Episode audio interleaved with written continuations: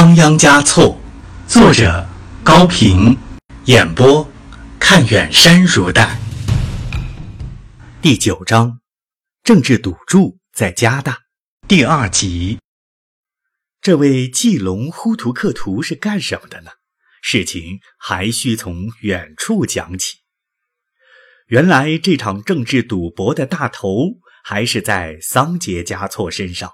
桑杰嘉措在担任第八职务之前，就深感驻扎在西藏的和硕特部的罕王妨碍着自己的权利，但他们是受皇帝委派的，很难由皇帝来撤销对他们的信任，而他自己又没有足以赶走他们的实力。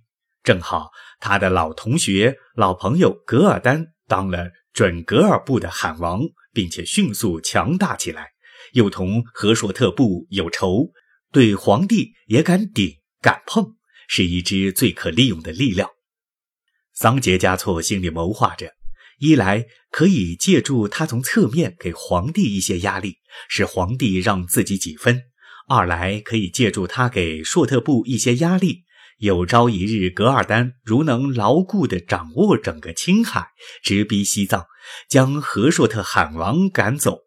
自己便可独揽西藏大权了。到那时候，皇帝恐怕也只好承认继承的事实，正如当初承认固始罕驻藏的继承事实一样。于是，桑杰嘉措本着有用是朋友，无用是路人，有爱是敌手的三项原则，把宝压在了噶尔丹的一边。方针既定，就和噶尔丹频繁的往来、秘密的勾结，形成了同盟。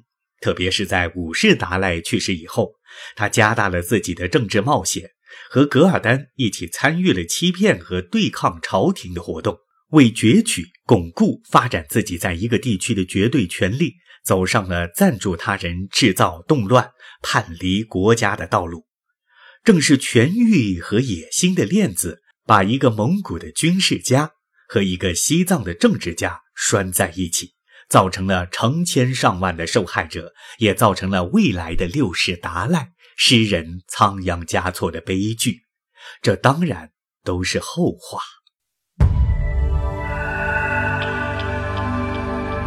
在那期间，蒙古喀尔喀三罕部的土谢图罕与扎萨克图罕发生了内讧。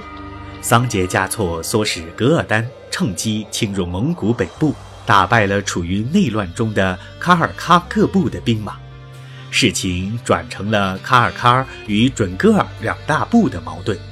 康熙皇帝想尽量求得和平解决，鉴于蒙古人都以信奉佛教并尊奉达赖，便派了使臣到西藏去请五世达赖出面调停。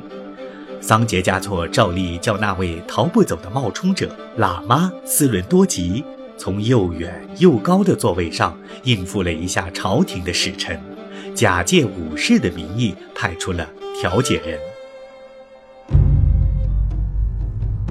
和谈开始了，卡尔喀布派出了大呼图克图哲布尊丹巴为代表，与达赖的使者并肩坐在一起。这对噶尔丹故意寻衅，责备喀尔喀部落对达赖的代表十分无礼，并进行肆意辱骂。被激怒的吐谢图罕杀死了噶尔丹的部下。噶尔丹抓住机会，以报仇为名，又派兵攻打喀尔喀部。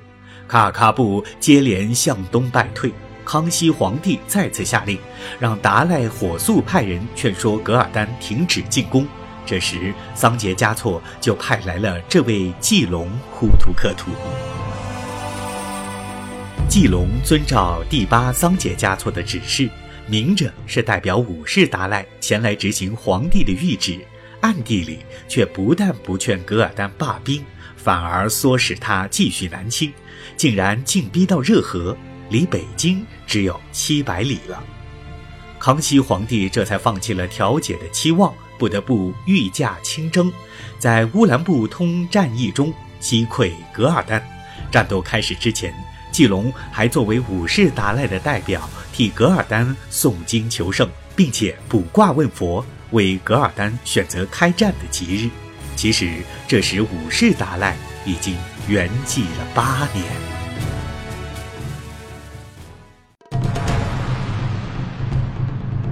现在，让我们再回到噶尔丹的大帐中来吧。经过这几年的休整，你看我是不是又可以向南飞翔了？噶尔丹问季龙。当然应该了，你也到了该成就大业的年龄了。不过胜负难定啊。谚语说：“只要能爬上宝树，即使挂烂了皮袍也值得，大不了再退回原地。”对，达赖佛的意思是什么时候动手呢？伟大的武士年纪大了，一般正事已经委托第八掌管，第八的威望足以震慑全藏，只是皇帝捆住了他的一只腿，达赖罕绑住了他的一只手。全靠你这位老朋友帮忙了，那是自然。他讲义气，我也不能不讲交情。我在拉萨的时候就知道他是个奇才，是位靠得住的朋友。不然达赖佛怎么对他那样信任呢？说的极是，阁下，第八的想法你是知道的。他现在也有些焦急呢。